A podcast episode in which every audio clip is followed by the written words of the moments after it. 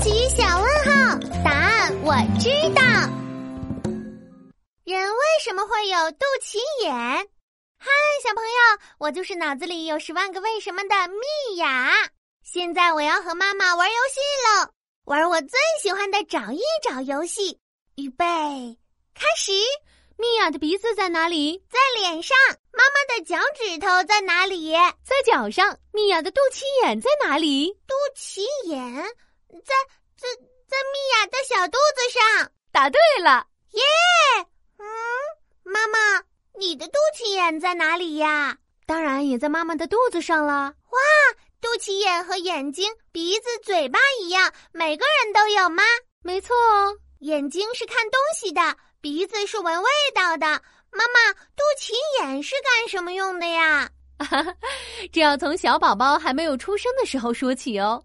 哎，没出生的时候，小宝宝出生之前会在妈妈的肚子里待好久，可是那时候的小宝宝还没办法自己吃东西和呼吸。天哪，那小宝宝不就要饿死、憋死了？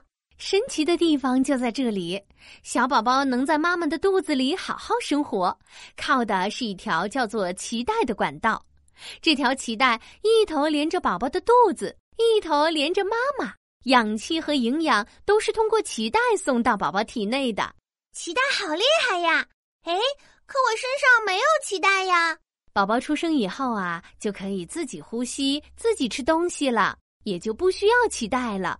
所以，宝宝一出生，医生就会用剪刀剪掉脐带。啊，剪掉那得多疼呀！不疼的哦，脐带上面没有痛觉神经，小宝宝是感觉不到疼痛的。